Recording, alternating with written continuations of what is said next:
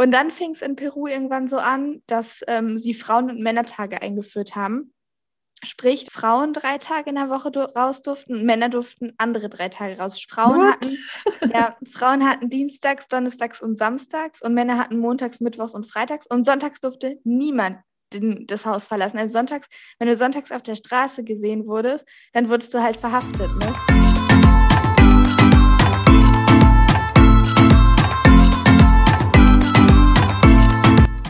Wir sind Jenny und Tamara und wir wünschen euch viel Spaß bei der neuen Episode von Your Travel Essentials.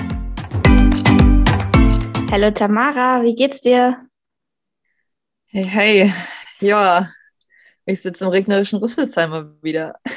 Bist du wieder zurück nach deiner langen Reise? Was für ein Empfang. Also wirklich, es war so, so bewölkt gestern und heute. Ich glaube, seit vier Uhr morgens schüttet es nur. Ja, das stimmt. Heute ist wirklich ekelhaft. Also die letzten Tage waren okay. Also es, gab, es gab schon schöne Tage und die letzten Tage waren so mittel. Da hat es immer abends angefangen, aber ich glaube, jetzt die nächsten Tage schüttet es wieder durch. Deshalb, äh, ich kann mir vorstellen, dass es nicht ganz so geil ist nach Griechenland. Boah, ja, also ich hatte wirklich vier Wochen, ich hatte vielleicht einen Tag mal nicht so schönes Wetter, es war trotzdem warm und es hat mal kurz geregnet. Aber ich war wirklich vier Wochen im besten, besten Wetter, im besten Klima. Ja. Und jetzt, und ich habe wirklich richtig wieder eine Downphase, weil ich mir denke, so, wow, was mache ich eigentlich in Deutschland? Ich gehöre hier einfach nicht hin. Ja, ich weiß auch nicht, wann das mal besser werden soll. Wir haben einfach Juni, wir haben bald Mitte Juni und es ist einfach, wir hatten vielleicht eine Woche schönes Wetter bisher.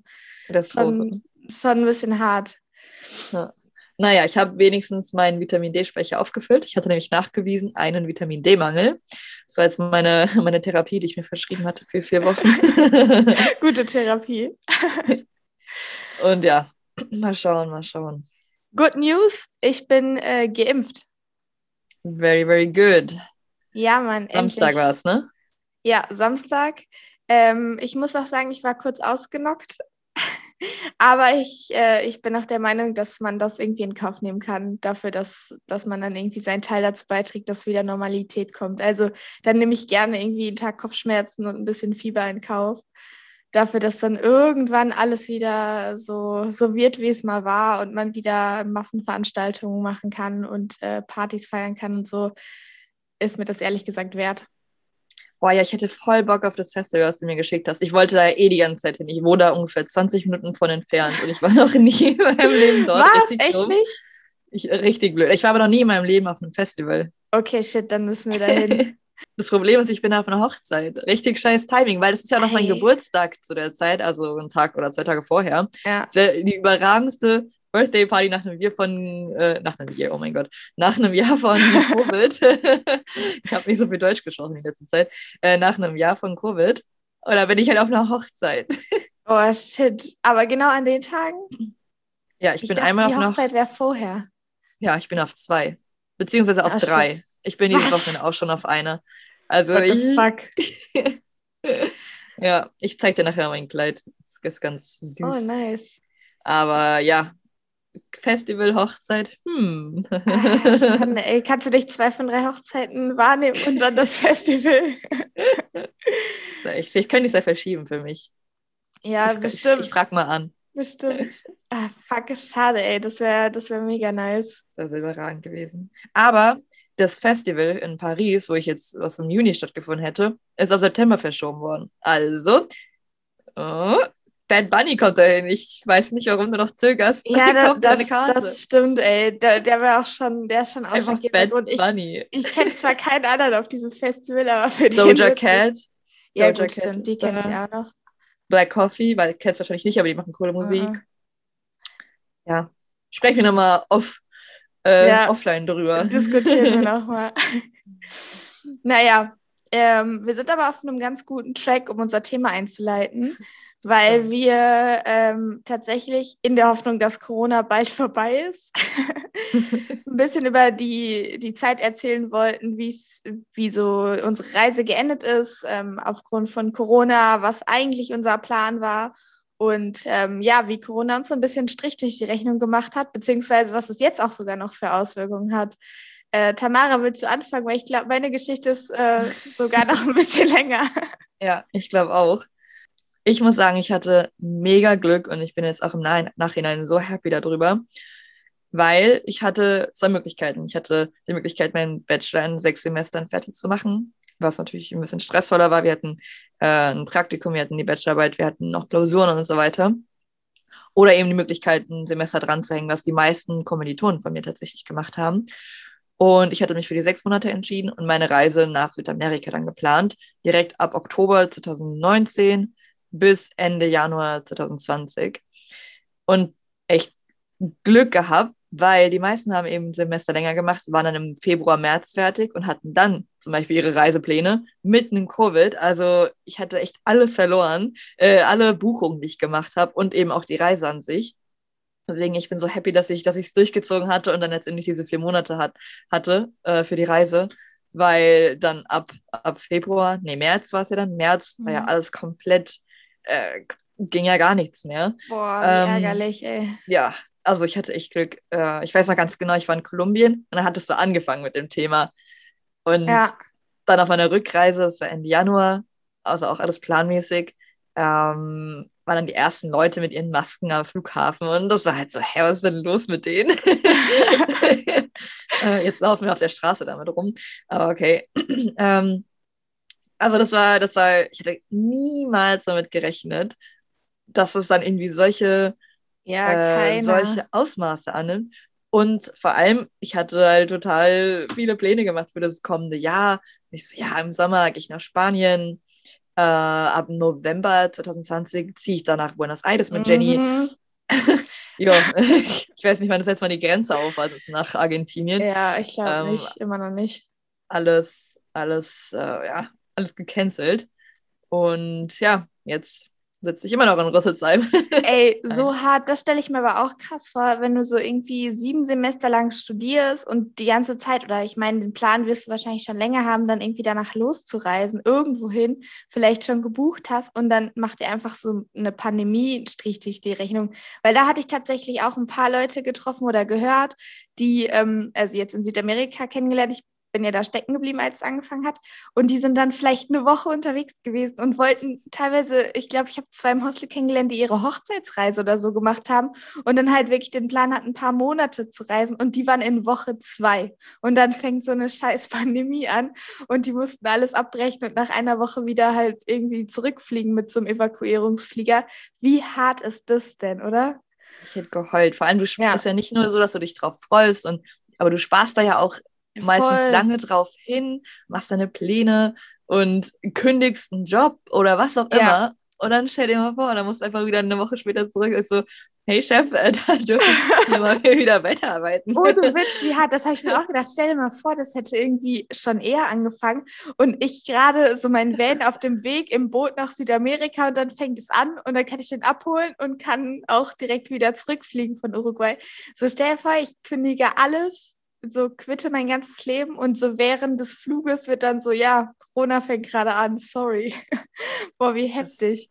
Das ist der Wahnsinn. Bei mir war es tatsächlich so, ich war noch das letzte Wochenende im Februar war ich in Paris und da habe ich dann wirklich gemerkt, wie, wie ernst es wird, weil die haben zum ersten Mal in der Geschichte vom Louvre oder so, keine Ahnung, äh, haben sie sonntags das Louvre nicht aufgemacht wegen Corona. Ich fand so, ah. wow. Also, äh, ich bin dann zum Glück noch irgendwie nach Deutschland gekommen, war auch dann eigentlich relativ unkompliziert. Und dann wirklich ein, zwei Wochen später alles dicht und ging gar nichts mehr. Und ich so, Jenny, wie geht's dir so in Peru gerade? ja, ich habe tatsächlich, also in, in Deutschland ist es äh, irgendwie viel eher angefangen. Und in Südamerika war das irgendwie noch kein Thema. Das war voll verrückt, weil ich dachte, das wird so ein, ich dachte, das wird so ein Schweinegrippending, was dann auch, weiß ich nicht, einen kleinen Hype auslöst und vier Wochen dauert oder so und jetzt aber nicht wirklich Auswirkungen hat. Und meine Oma und meine, meine ganze Family haben mir immer so regelmäßig darüber berichtet, was gerade so Corona-mäßig abgeht in Deutschland. Und ich war immer so, weißt du, ich habe mich immer darüber kaputt gelacht. Ich habe noch so gesagt, boah, Gott sei Dank bin ich gerade hier in Südamerika und kriege den Scheiß gerade nicht mit, weil ich dachte, das wird wieder so ein typisch deutscher Hype. Naja, das äh, ist nicht ganz so gut gelaufen. Bei mir war es nämlich so, dass äh, also ich weiß noch ganz genau, es war ein Donnerstag und an dem Donnerstag, es gab das Wort Corona einfach in Peru nicht. Ich war zu der Zeit in Arequipa, das ist im Süden von Peru und das war einfach wirklich kein Thema. Also niemand hat darüber gesprochen. Es gab keine Einschränkungen. Das hat einfach nicht existiert. Und dann war es einfach vier Tage später, also wirklich Donnerstag gab es das Wort noch nicht und am Sonntag war ein kompletter Shutdown in dem Land. Also wirklich Sonntag haben die alles zugemacht. Die haben sonntags überall angekündigt, wir sind dann noch durch die Stadt gelaufen und alle haben gerade ihre Läden zugemacht, haben so Schilder aufgehängt, so von wegen, wegen Covid jetzt geschlossen. Und also es war richtig gruselig, wie auf einmal diese ganze Stadt so zugemacht hat. Ja, und dann ähm, in Peru war es halt eine Nummer krasser als in Deutschland. Also aber wann war das ungefähr? War das auch das, im März oder war das ein bisschen später? Nee, das war, das müsste so Mitte März gewesen sein, weil ich bin dann ähm, Anfang Mitte April zurückgeflogen. Also okay. ich saß drei Wochen in, in Quarantäne da. Und äh, genau, deshalb müsste das irgendwann so Mitte, Ende März gewesen sein. Also auch kurz danach, dann nach dem Lockdown in Deutschland. Aber in, in Peru ging es halt deutlich schneller. Also in Deutschland war das ja schon irgendwie gefühlt ein Monat oder fast zwei ein Thema. Und in Peru war es innerhalb von drei Tagen, ah, es gibt Corona, okay, und alles dicht gemacht. Weil, und das kann ich auch verstehen, die haben halt nicht so ein Gesundheitssystem wie wir. Sprich, wenn da die Betten überfüllt wurden, ähm, dann hatten die halt ein dickes Problem. Und tatsächlich ist es auch so, ich glaube, die haben die Zahlen jetzt nochmal neu ausgewertet. Und Peru ist, glaube ich, jetzt das Land mit den höchsten Sterbefällen an Corona. Also richtig hart. Mhm. Ähm, es, ich habe auch noch Freunde da und die erzählen auch, also das ist, das ist richtig heftig. Die erzählen wirklich so, ja, ähm, und der, mit dem ich Fußball spiele, ist an Corona gestorben und mein Onkel ist an Corona gestorben und die Mutter von meinem Kumpel ist an Corona. Also die haben wirklich Massen an Leute, die sie kennen, die an Corona gestorben sind und das ist schon ganz schön creepy. Also es tut mir, es tut ja, mir richtig leid. Glück gehabt, dass du dann doch so schnell wieder zurückgekommen bist. Also du hast ja gemeint, du warst drei Wochen dann in einem Hostel, ne? Warst du eingesperrt sozusagen. Genau, und da war, da war Quarantäne, also ich sag mal, oder Lockdown, hieß auch einfach was anderes in Peru als in Deutschland. Also alle Leute, die sich so in Deutschland darüber beschweren, dass wir nichts dürfen, so glaubt mir, ihr durftet noch richtig viel. Weil in Peru war es halt wirklich so, die Straßen wurden vom Militär abgesperrt. Die haben da wirklich so mit Gasmasken und schwer bewaffnet gestanden. Die haben die Leute zurückgeschickt. Ähm, ich war ja mit meinem Hund unterwegs. Ich durfte eigentlich nicht mehr mit meinem Hund raus ähm, ich wurde auch sogar einmal vom Militär zurückgeschickt, als ich mit dem Pablo spazieren war. Und dann habe ich auch gesagt, so, hey, aber was soll ich denn machen? Also mein Hund muss ja mal zum Klo. Und ich bin tatsächlich, also ich habe einen Windhund, der braucht eigentlich viel Auslauf. Ähm, dadurch, dass er dann aber im Hostel Gott sei Dank immer mal wieder beschäftigt wurde von den Menschen, ähm, war es dann okay, dass ich, ich bin nur zweimal am Tag wirklich einmal um Block gegangen und schnell wieder ins Hostel zurück. Nicht mehr nur, dass er mal eben einmal sein Geschäft machen konnte. Ähm, genau, und ich wurde einmal vom Militär halt angehalten und zurück ins Hostel geschickt und denen war es auch wirklich scheißegal. Also ich habe gesagt, hey, ich muss ja irgendwie meinen Hund mal eben rauslassen, der muss ja mal machen. Und die waren so, ja, ist äh, egal, zurück ins Hostel, wo du hingehörst, so ungefähr. Und ich war so, so okay, wow. Typisch Jenny, erstmal eine Diskussion mit dem Militär ja. anfangen. Aber mein Hund muss scheißen. Ja, wirklich. Vielleicht darüber nachdenkt nicht das Cleverste, weil extrem viele Menschen zu der Zeit verhaftet wurden, die sich halt nicht dran gehalten haben. Aber ey, oh, weiß ich nicht, zwar, dann habe ich mir auch gedacht, das fehlte mir noch, dass ich jetzt irgendwie verhaftet werde in Peru. Alter Schwede. Naja, ähm, und dann ging es irgendwann so los. Also wie gesagt, wir konnten, ähm, es war nichts offen. Wir durften im Supermarkt nur mit Pässen. Also du musst deinen Pass vorzeigen. Du durftest auch nicht zu zweit im Supermarkt, sondern wir mussten uns dann immer aufteilen. Und dadurch, dass wir, wir haben wie so ein, ich habe mich gefühlt wie ein, wie heißt nochmal diese Serie mit den Zombies? The Walking ähm, Dead. Ja. So, so habe ich mich gefühlt, weil wir dann immer so mit Rucksäcken losgezogen sind. Wir hatten immer so eine Außencrew, wirklich, weil wir wollten, dass halt nicht zu viele immer rausgehen. Und dadurch, dass ich eben mit dem Hund musste, war ich halt dabei, dann die beiden vom Hostel und dann hatten wir mal noch so noch ein oder zwei die immer einkaufen waren. Und wir mussten ja halt für das ganze Hostel einkaufen. Sprich, wir Wie viele wart nicht, ihr? Wir waren insgesamt zwölf im Hostel. Also es war oh. schon noch überschaubar. Ähm, aber trotzdem, wenn du für zwölf Leute Essen kaufst und nicht nur für einen Tag, sondern vielleicht für mehrere Tage, dann ist es halt schon richtig viel, was du da schleppen ja. musst. Ähm, und deshalb konnte halt nicht eine Person zusammengehen. Dann mussten wir uns immer vorm Supermarkt so aufteilen und in so einem, weiß nicht, drei Minuten Takt in den Supermarkt rein. Also richtig, richtig äh, krass. Und dann fing es in Peru irgendwann so an, dass ähm, sie Frauen- und Männertage eingeführt haben. Sprich, du durftest eh nur in den Supermarkt oder zur Apotheke oder zum Arzt. Und ähm, dann fing es irgendwann so an, dass Frauen drei Tage in der Woche raus durften und Männer durften andere drei Tage raus. Sprich, Frauen hatten, ja, Frauen hatten Dienstags, Donnerstags und Samstags und Männer hatten Montags, Mittwochs und Freitags und Sonntags durfte niemand den, das Haus verlassen. Also sonntags, wenn du sonntags auf der Straße gesehen wurdest, dann wurdest du halt verhaftet. Ne? Und ich musste sonntags auch wirklich einfach nur die Hosteltür aufmachen damit Pablo aus dem Hostel einfach selber spazieren durfte. So, das Gute war, dass halt dann auch keine Autos und nichts auf der Straße war. Aber Pablo musste halt einfach selber raus, musste irgendwie einmal so seine Runde alleine gehen, machen. Und dann musste ich ihn halt wieder zurückpfeifen, dass er wieder ins Hostel kam. Also richtig, ich habe ihn nicht getraut, mit dem Hund rauszugehen. Und ähm, genau das mit den Männern und Frauen, das war jetzt aber irgendwie nicht ähm, so sexistisch gemeint, sondern einfach, wie sollten sie es sonst splitten? Also sie wollten halt gucken, dass nicht irgendwie viele Leute gleichzeitig das Haus verlassen und nach Alter splitten, wie willst du es denn auf den ersten Blick sehen? So mhm. wie alt er ist, ob der jetzt irgendwie 40 oder über 40 ist. So sieht ja kein Mensch, aber Frau und Mann, in den meisten Fällen kannst du es halt schon auf den ersten Blick unterscheiden. Und äh, ja, deshalb war halt die Teilung so, dass du halt als Frau nur noch äh, an den drei Tagen raus durftest. Also auch in Supermarkt, Apotheke, du durftest sonst nirgendwo mehr hin, außer wenn es ein krasser Notfall ist und du ins Krankenhaus musstest. Aber ansonsten durftest du nicht mal mehr einkaufen gehen.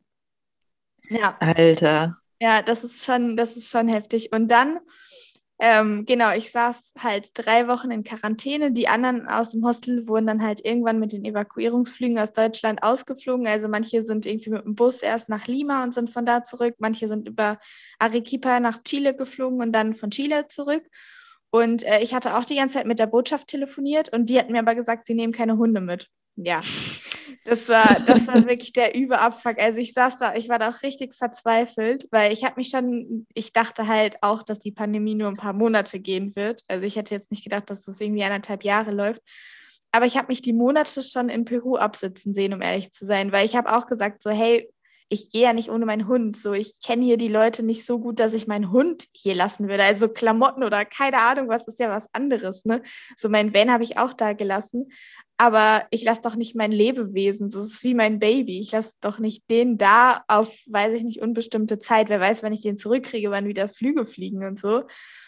Haben die nicht ähm, auch gesagt, so ja, andere lassen ihre, ihre Hunde auch bei Freunden oder so? Ja, ja jo, ich habe keine Freunde ja, hier. wirklich, genau. Also das war die Aussage von der Botschaft einfach, ja, ähm, andere Reisende lassen die auch bei guten Bekannten oder Freunden, wo ich mir denke, ja, ich reise hier durch so. Ich war auch in anderen Ländern, ich bin so auf Durchreise. Ich habe zufällig in dem Ort, wo ich stecken geblieben bin, jetzt keine guten Freunde, wo ich mal eben meinen Hund lasse. Also richtig random. Ähm, habe ich natürlich auch nicht gemacht. Also ich habe dann auch gesagt, so nee, ähm, auf gar keinen Fall lasse ich den Hund alleine hier. Ich fahre, also ich fliege wenn mit dem zurück oder ich bleibe halt hier.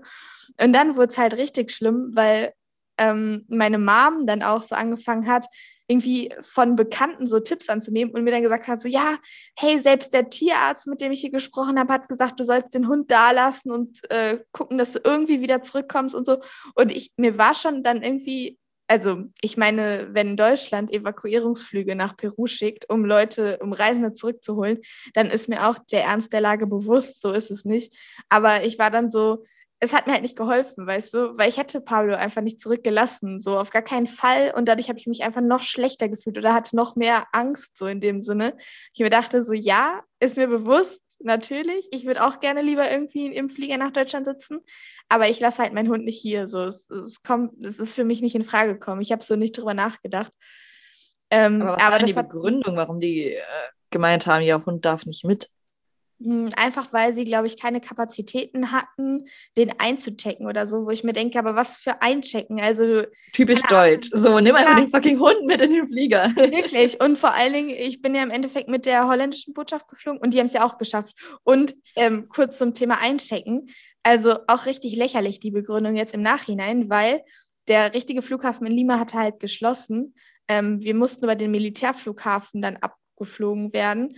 Und ähm, da gab es halt natürlich nicht so eine Gepäckkontrolle oder sowas, wie man das halt kennt am Flughafen. Sprich, wir haben uns alle unter so einem aufgebauten Zelt versammelt, mussten unser Gepäck in die Mitte stellen. Dann kamen so zwei Hunde, die sind da durchgelaufen, haben geschnüffelt. haben geguckt, ob die irgendwas finden. An Pablo wurde so ein Sticker draufgeklebt und das war's. Also das war die Kontrolle, wo ich mir denke, hey, das hat Deutschland jetzt nicht hinbekommen. So, die hatten doch jetzt, ihr könnt mir nicht erzählen, dass die irgendwie dann viel mehr Aufwand betrieben hätten am Militärflughafen als das. Also, oder das Bodenpersonal bleibt ja auch so oder so das gleiche. Also richtig, richtig bescheuerte Begründung. Ich habe mich auch richtig aufgeregt. Und dann habe ich halt mit denen, also musstest dich halt auf so eine Liste setzen lassen, damit die dich halt mit der Botschaft zurückfliegen. Und dann haben die einen immer angerufen, wenn du dann dran warst. Und dann hatten die mich angerufen und ich habe gesagt, so ja, aber ich habe einen Hund, der muss mit. Und dann meinten die so, ja, nee, der kann leider nicht mit. Und dann habe ich gesagt, so ja, okay, es muss doch irgendwie eine Möglichkeit geben. Und dann meinten die so, nein, gibt es nicht, dann streichen wir sie jetzt, also so, wollen sie alleine mit oder nicht? Habe ich gesagt, nee. Und dann haben die gesagt, okay, dann streichen wir sie jetzt von der Liste und haben aufgelegt. Boah. Und ich war auch so, ey, was für Penner, sorry, aber wie asozial kann man denn sein? So, danke, danke für euer Verständnis. Ja, das finde ich zu hart, gell, als du ja. mir das damals erzählt hast. Ich konnte es nicht fassen, ich kann es nicht glauben. Ja, das war, das war echt hart. Also da habe ich mich auch echt so im Stich gelassen gefühlt, weil ich mir dachte so, hey, ich verstehe, dass ihr irgendwie keine Zeit habt, dass ihr viele Leute habt, die ihr abtelefonieren müsst, ne?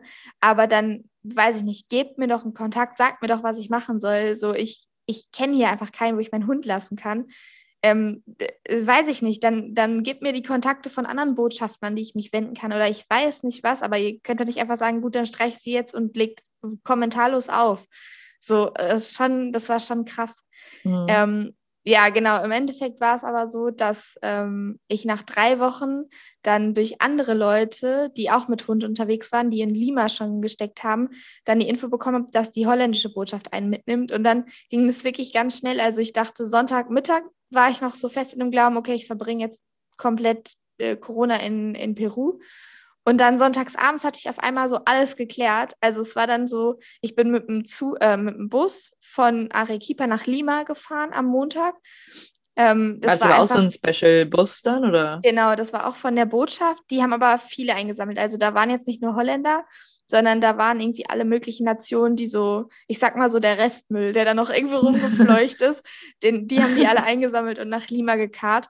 Ähm, und das war auch krass, weil wir sind einfach 18 Stunden durchgefahren. Wir sind einfach 18 Stunden, das muss man sich mal vorstellen. Peru ist einfach so groß, dass du von unten im Süden bis äh, in die Mitte des Landes 18 Stunden schon fährst.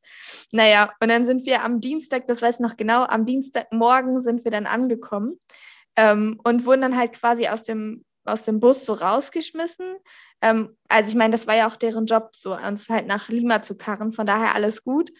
Und dann stand ich halt morgens in Lima, in so einer, ich weiß nicht, wie viele Einwohner sind in Lima, sieben, acht Millionen oder so. Mhm. So, stand dann da in Lima und man muss sich vorstellen, ich hatte halt meinen Backpack, also ich habe so die wichtigsten Sachen gepackt in meinen Rucksack, den ich mitnehmen kann. Dann hatte ich vorher, also vorne auf meinem Bauch, hatte ich meinen Handgepäck-Rucksack, also so einfach so einen kleinen Rucksack mit den wichtigen Sachen.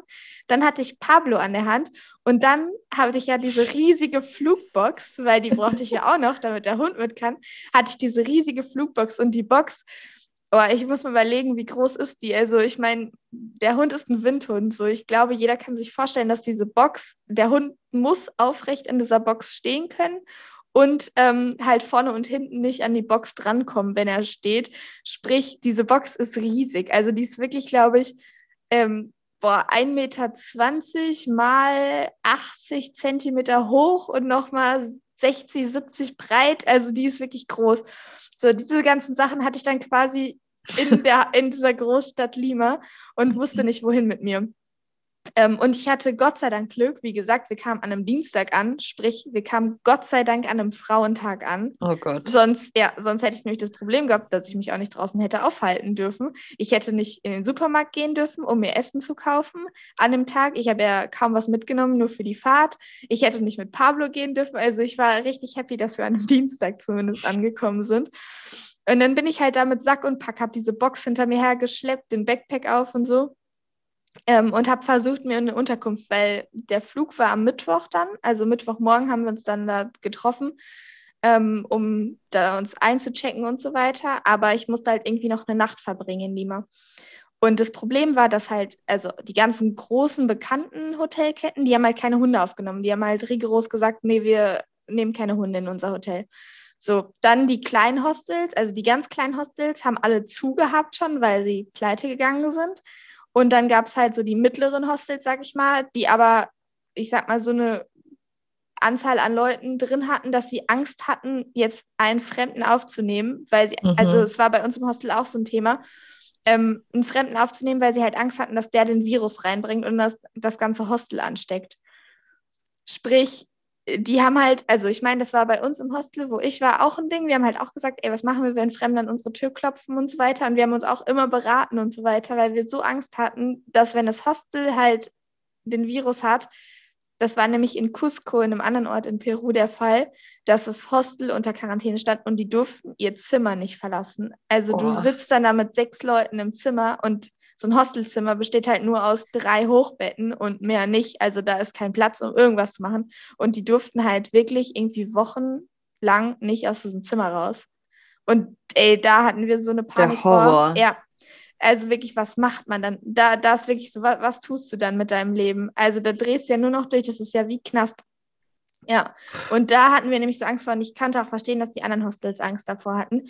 Und dann bin ich, äh, ich habe wirklich einige abgeklappert und alle waren entweder nein, zu oder was auch immer. Und ich war irgendwann richtig verzweifelt. Ich war so, okay, Freunde, aber halt mit dem ganzen Gepäck. Es war mega warm in Lima und ich war so, okay, ich muss doch irgendwo eine Nacht schlafen. Ich habe mich schon so in dieser Hundebox schlafen sind, irgendwo am Straßenrand. Richtig hart. Und dann bin ich irgendwann zu einem letzten und die haben mich erstmal reingelassen hatten, auch den Turnus so, ja, wir nehmen keine Hunde auf. Und habe ich aber so, ich glaube, so halb angefangen, fast zu heulen, so, um die zu überzeugen. Ich war so, bitte, ey, ich weiß nicht mehr, wohin mit mir, ich muss nur eine Nacht schlafen und so, der kann in der Box schlafen, so, dann haben sie die Sicherheit, dass nichts passiert und so weiter und so fort. Und dann meinten die so, okay, gegen eine Kaution. Also ich musste dann, glaube ich, 200 Dollar Kaution hinterlegen, was aber auch okay ist. Also ich meine, ich krieg's ja wieder. Ich weiß ja, dass mein Hund nichts irgendwie annackt oder so. ähm, Nur die Menschen nackt er gerne. Oh, oder, außer die Menschen, genau. aber Mummel, ja, selten. Der hatte andere Präferenzen. Ähm, nee, genau, aber so deshalb war ich so, okay, ist in Ordnung für mich. Dann bin ich nochmal zurück zu einer Bank, um die Kaution zu holen. Und Gott sei Dank haben die mich dann aber in dieses äh, Hotel reingelassen. Und äh, das war auch tatsächlich dann in Ordnung, weil ich hatte so einen kleinen Balkon, habe mir dann irgendwie was zu essen geholt und habe dann so einen ganzen Tag irgendwie Netflix geguckt auf dem Balkon, weil ja, ich konnte ja nichts anderes machen. Boah, aber das war echt krass. Und dann halt eine Nacht da geschlafen und am nächsten Morgen dann früh ähm, zu, zu dieser Registrierung, um zum Militärflughafen dann irgendwie zu kommen. Ey, das war, das war echt ein richtiger Akt. Also jetzt ist es eine krasse Story, so zum Erzählen, weil das erlebt man halt auch nicht alle Tage. Und ich glaube, die wenigsten Menschen haben sowas irgendwie schon mal jemals erlebt. Aber es ist auf jeden Fall eine krasse Erfahrung. Also ich brauche es jetzt nicht nochmal. Was für ein Stress es gewesen sein muss. Also ich kann es ich kann es mir ein bisschen vorstellen, aber ich glaube, in dem Moment hättest du dir wahrscheinlich auch gewünscht, doch jemanden gehabt zu haben, der mit dir gereist ist, oder? Ja, definitiv. Also hätte ich mir in so Situationen denken, ich so, fuck, warum bin ich hier gerade alleine? Ja, so, voll. Am Ende der Welt. Äh, ja. Definitiv. Also das war auch wirklich so einer der Momente, wo ich mir dachte, ah, wieso mache ich das hier gerade alleine? Weil alleine, das hört sich jetzt banal an, aber alleine um die Sachen zu schleppen, ne? So, ich hatte ja. halt so viel mit und habe das so rumgeschlört. Ähm, oder halt irgendwie, dass einer mal schnell dann nochmal zur Bank läuft oder bei der Registrierung, dass einer so lange irgendwie kurz auf den Hund aufpasst, dass der nicht die ganze Zeit mit in der brünen Sonne da stehen muss, aber weißt du, wohin sonst mit dem gerade irgendwie. Ja. Also ja, das war halt, das war dann tatsächlich sowas, wo ich mir dachte, jetzt so eine helfende Hand wäre okay gewesen. Wobei ich tatsächlich ähm, dann bei der Registrierung am nächsten Tag zwei, also mit denen habe ich halt vorher geschrieben, mit denen war ich schon in Kontakt die hatten mir auch den Tipp gegeben mit diesem Flieger. Und die haben mir dann Gott sei Dank halt ein bisschen geholfen, so tragen und so weiter, weil die mhm. nämlich zu zweit unterwegs waren, auch mit Hund. Ähm, deshalb hatten die, hatten die voll Verständnis dafür. Und äh, ja, das war dann, das war dann ganz gut, dass ich zumindest da welche hatte. Und ich habe wirklich, also als ich endlich im Flieger saß, also im Flieger nach Deutschland, also beziehungsweise nicht nach Deutschland, nach Amsterdam sind wir geflogen, ähm, als ich in diesem Flieger saß und der so abgehoben hat, ey, du glaubst nicht, was für eine Last so von mir abgefallen ist. Ey, das war echt so wochenlang irgendwie versucht, einen Flieger zu kriegen oder irgendwie wieder nach Europa zumindest zu kommen. Ähm, und dann halt diese, dieser Dreitagesmarsch so von Arequipa nach Lima, dann irgendwie da so ein Akt und dann äh, zu dieser Registrierung über den Militärflughafen. Also, boah, ich war so froh, als es alles vorbei war.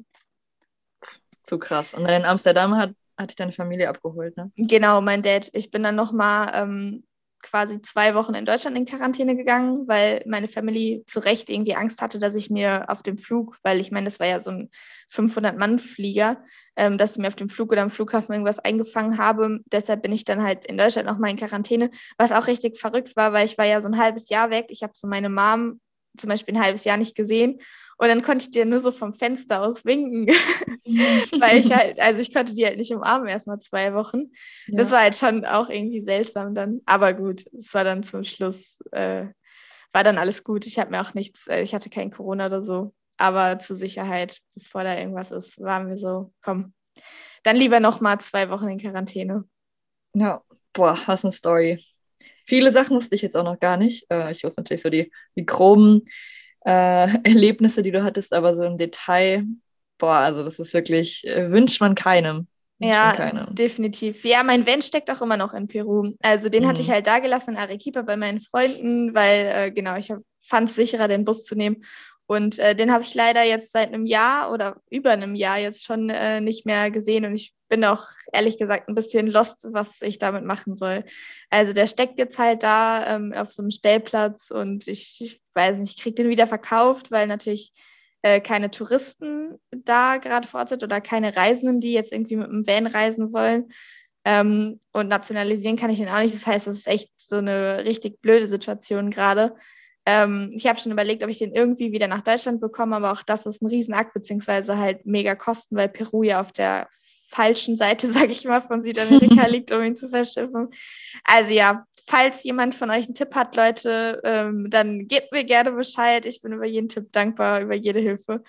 Ähm, ansonsten, ja, weiß ich, auch, weiß ich auch noch nicht genau, was mit dem Band passiert. Voll traurig, äh, weil so viele Erinnerungen dranhängen. Ja, total. Ah, ich habe immer noch die Hoffnung dass wir irgendwann, irgendwann mal einen Flieger nach Peru nehmen und dann fahren wir weiter.